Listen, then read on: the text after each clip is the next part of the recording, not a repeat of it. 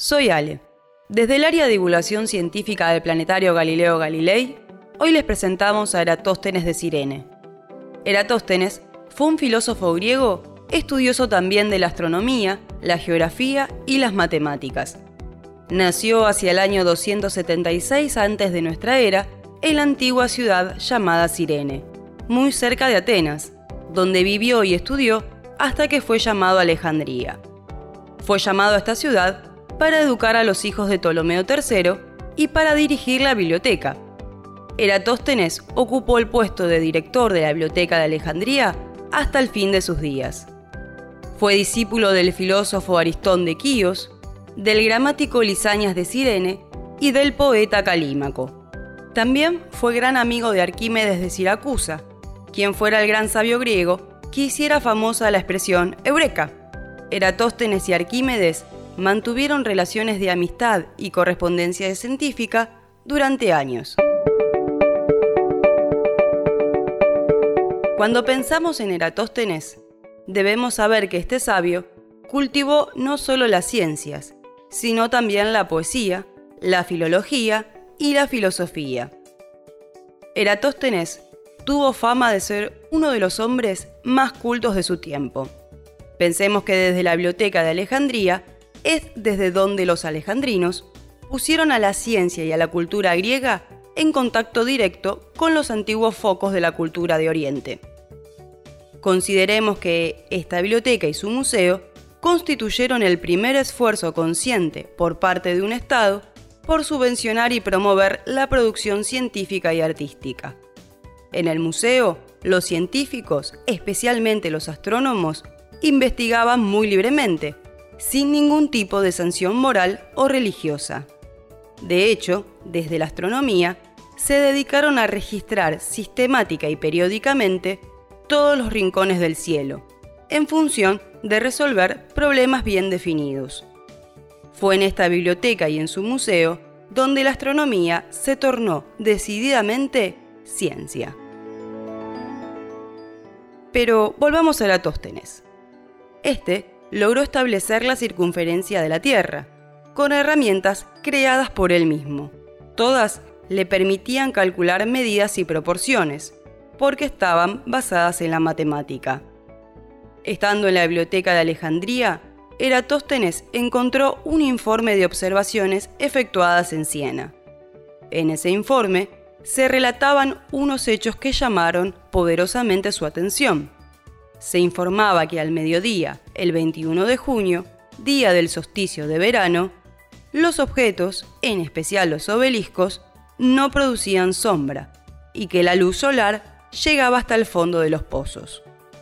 Eratóstenes esperó un año para poder verificar estos hechos y procedió a comprobarlos, pero esta vez en la ciudad de la famosa biblioteca.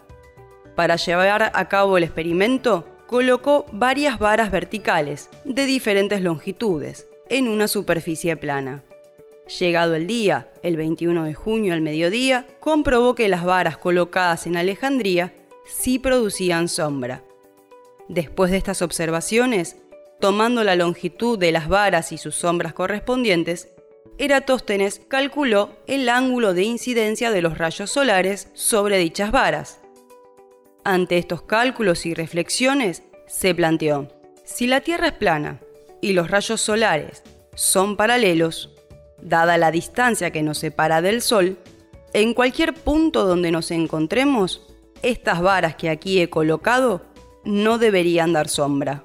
Recordemos que sabía que en Siena a esa hora las varas no daban sombra. Entonces se preguntó, ¿y si la Tierra no es plana? ¿Y si la Tierra es redonda? Si así fuera, este hecho explicaría por qué se produce esa diferencia entre la no sombra de Siena y la sombra de Alejandría. Eratóstenes continuó su experimento y sus reflexiones ya tenía el ángulo de incidencia de los rayos solares, que los había estimado en 7 grados 12 minutos. Pero le faltaba un dato, la distancia entre Alejandría y Siena. De cómo calculó en aquella época la distancia entre las dos ciudades, existen varias teorías. Unos autores dicen que mandó a un regimiento para que contara los pasos entre Siena y Alejandría, mientras que otros sostienen que ese cálculo lo hizo un esclavo a sus órdenes. La teoría más lógica asegura que ese dato de distancias, ese dato que el sabio buscaba, se encontraría en la propia biblioteca. Esta información estaría recogida en los datos que daban muchas caravanas que comercializaban entre las dos ciudades y que estaría calculada en la antigua medida de 5.000 estadios. Ahora bien, una sencilla regla de tres le dio a Eratóstenes la solución al problema que se había planteado. Repasemos. Si para 7 grados 2 minutos hay una distancia de 5.000 estadios, para 360 grados, que son los grados de toda la circunferencia, habrá X estadios. Bastaba con multiplicar 360 por 5000 y dividir por 7,2 para obtener la solución. Eratóstenes concluyó que la circunferencia de la Tierra era igual a 250.000 estadios, teniendo el estadio un promedio de 160 metros. Digo promedio porque había diferentes medidas para lo que se consideraba un estadio. Si lo pasamos a nuestro sistema decimal, el resultado de la ecuación de Eratóstenes fue unos 40.000 kilómetros. Y si bien existieron errores de cálculo, lo cierto es que estos se compensaron, obteniendo así un resultado prácticamente exacto. Las fuentes de error fueron tres. Por un lado, Siena no está en el mismo meridiano que Alejandría. Por otro, el Sol no está exactamente encima de Siena el 21 de junio. Y finalmente, la distancia entre Siena y Alejandría no se conocía exactamente. Recordemos que no había un patrón métrico establecido. Hoy sabemos que el planeta que habitamos es aproximadamente una esfera, una esfera aplanada en los polos norte y sur. Y ya desde las navegaciones de los fenicios se empezaba a comprobar la esfericidad de nuestro planeta. Luego Platón impuso como norma que la misma poseía un cuerpo de simetría perfecta. Entonces, a partir de este punto, lo que debía conocerse era el tamaño de nuestro planeta. Este cálculo representó una gran proeza experimental de la astronomía griega. Pensemos que hace 24 siglos, Eratóstenes había fijado la circunferencia máxima terrestre en 250.000 estadios que dijimos que son unos 40.000 kilómetros. Hoy en día, la circunferencia de la Tierra en el Ecuador está fijada en 40.076 kilómetros. Alucinante, ¿no? Además, se le atribuye la invención de la esfera armilar, que, aunque debió usar este instrumento para diversas observaciones astronómicas, solo queda constancia de la que lo condujo a la determinación de la oblicuidad de la eclíptica es decir, mejoró esa noción, determinando su ángulo de inclinación. Pensemos que el eje de nuestro planeta, en torno al cual la Tierra da una revolución cada día, no es perpendicular a la eclíptica.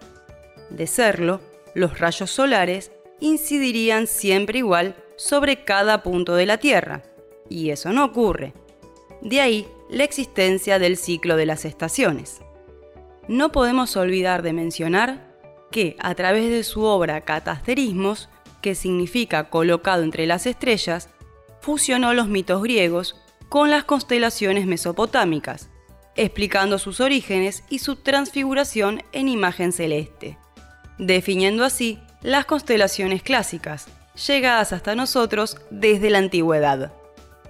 Además, en su tratado geográfica, concibió la geografía como una disciplina sistemática para el estudio de la Tierra. En esta obra podemos encontrar el primer mapa del mundo incorporando la noción de paralelos y meridianos basados en el conocimiento geográfico disponible de su época. Pueden buscar la reconstrucción de tal mapa realizada por Sir Edward Bunbury a finales del siglo XIX.